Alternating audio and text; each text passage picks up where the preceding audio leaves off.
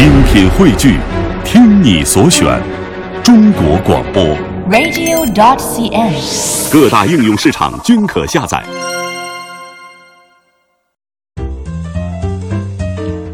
好，欢迎大家继续收听今天的乐游神州。在今天的第一个单元呢，我们要走到台湾了。嗯，啊行脚台湾。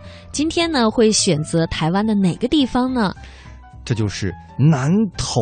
啊南投，我觉得对于我一个非常喜欢大海的人来讲，嗯是一个蛮特别的地方。没有嗯，因为是台湾唯一没有海岸线的一个县，但是其实也蛮精彩的。对，因为这个南投县呢、我觉得对很多大陆游客来说最熟悉的景点，当然就是日月潭了。嗯当然还有溪头啊，还有山林溪、玉山公园、纸教堂等等。嗯那今天呢，我们就一起去精彩的南头走走看看。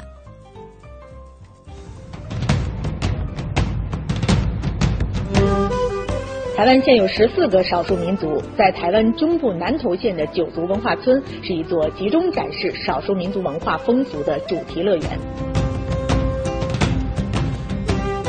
我们来到的是位于台湾中部南投县的九族文化村。那么这里呢是文化村里面的纳鲁湾剧场。纳鲁湾当地的少数民族呢告诉我们，他们一般的发音呢会念成纳鲁湾，在九族文化村呢就把纳鲁湾当做一个祝福语，有大家好。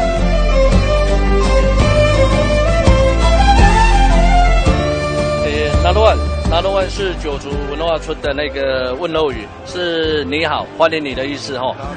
哦，整个园区的话，总共有九百三十亩，有四个大主题。第一个主题是台湾的少数民族，台湾的少数民族的目前是有十六个族，整个它的那个传统的建物，它的传统技艺、歌舞表演，在这个园区会做展示。第二个主题是那个迪士尼的游乐设施，总共有二十几项，像那个八十五米高的自由落体、悬吊式的云霄飞车，还有音乐马车等等，老老少少各种游戏都有。第三个主题，台湾最大的一个宫廷花园，它三到五月份有种十万棵的薰衣草，有种十万棵的薰衣草。第四个是日月潭缆车，我们大陆的贵宾到台湾之后，一定会到日月潭。到日月潭，它可以搭乘这个索道，从空中看整个梦幻的日月潭之后，到这个景区来玩。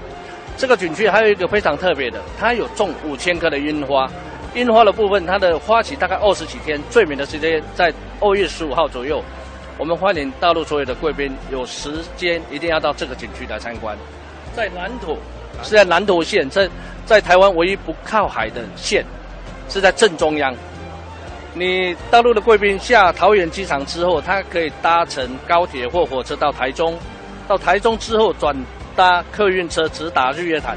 车程的话，从台中到日月潭大概一个半小时左右，还是相当的方便。那刚刚您说到民族哈，您您还打了个招呼，是不是这少数民族特别多在这里？是一个台湾的少数民族目前有十六个族群，它它有一个统统一的问候语，叫做“拿鲁万”，拿鲁万是欢迎你、祝福你的意思。为了要欢迎我们所有的贵宾，就以拿鲁万来做一个代表。台湾的普通市民去到这里的话方便吗？台湾可以玩的？对，像主题乐园，台湾的话，像我们九族文化村是台湾观光局认证特优等的游乐区，我们的游客数一年大概一百万左右。呃，台湾的主题乐园大概有二十几家，目前超过一百万的大概只有三家。所以这个主题乐园是适合亲子游，是不是？没有特别激烈的那种呃极限项目。它是一个全年城的那个游戏的地区，它有非常刺激的游乐设施，也有非常那个适合那个亲子玩的一些设施，非常的多。我啊，还有另外一个很重要的一点就是说，我们是文化的东西，适合一些学校啦，还是说父母带小孩来这边关心我们的文化嘛，来体验我们的文化的活动，非常的多。主要可以学到什么呢？哎，就是一些传统的那个原住民的文化。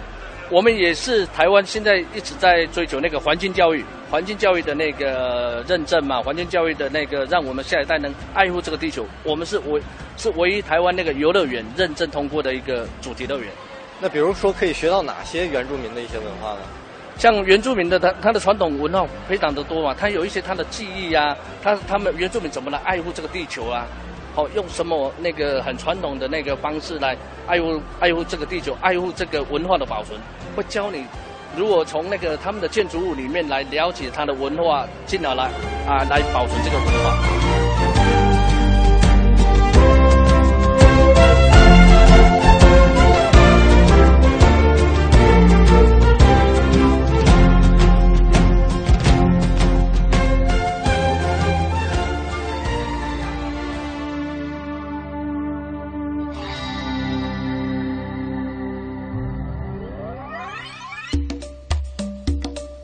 头的话呢，是位在台湾最中央的位置，可以说是台湾之星。我们也是台湾唯一没有靠海的县市嘛。那南投的民宿呢，总共有五百多间，那每一间都有不同的特色。那这么民宿这么多嘛，那首先呢，也有比较高档一些的，可以看台湾的风景的，可以看高山的风景。我们南投的话呢，有日月潭、有清境农场跟溪头。那这些这三个旅游地呢，也都是我们大陆朋友很喜欢到台湾旅游的地方。那来台湾就是住民宿的话，可以感受呃台湾人的生活方式，还有民宿主人热情的待客之道。那民宿的话也有分很多档次的，比较高档的话呢，就是设备很好，像我们这边四星、五星的酒店，设备都很高级的，那环境也很漂亮。那也有比较类似我们这边农家乐，像住竹子做的屋子、竹屋或者是木屋这样的也有。那也有说像日式禅风的，或者说想贴近台湾人生活的话，也可以住别墅型的民宿，就是跟民宿主人住在一起。那我们一般的话就是有供应早餐嘛，那大部分都是跟民宿主人一起吃早餐。那也有会提供一些接驳啊，或者是晚餐的服务。那住民宿呢，就是。感受台湾人的生活方式，还有可以更贴近台湾人的生活。那你能介绍一个你觉得最有特色的吗？普里的成龙山庄，他们是在普里的一个郊区。那它民宿特别的是特别在说，它除了是可以跟民宿主人一起住以外，然后也有提供当地的特色餐，就我们那边呃台湾人平常家常菜。那还有它有他自己的酒庄，有酿我们那边的甘蔗酒跟水蜜桃酒。还有它有自己的无毒的小番茄园，然后到那边的话也可以享受农事体验，然后又可以住民宿。那咱们南投在全台湾是民宿比一般的地方还要多吗？呃，我们的民宿的排名的话，五百多间嘛，是全台湾第三的县市。第一的话是花莲，第二是宜兰，那再就是我们南投。那南投的民宿，呃，特别的是在说，我们南投有湖，有日月潭，但是也有亲近农场，有山景，也有湖景，而且，呃。感受的那一种氛围是那种比较淳朴的，然后比较腼腆的，然后也是很热情、很亲切的这样，有别于呃花莲啊或者是宜兰的民宿这样，就是我们这边的话是呃比较亲切的，比较贴近人民的那种感觉的。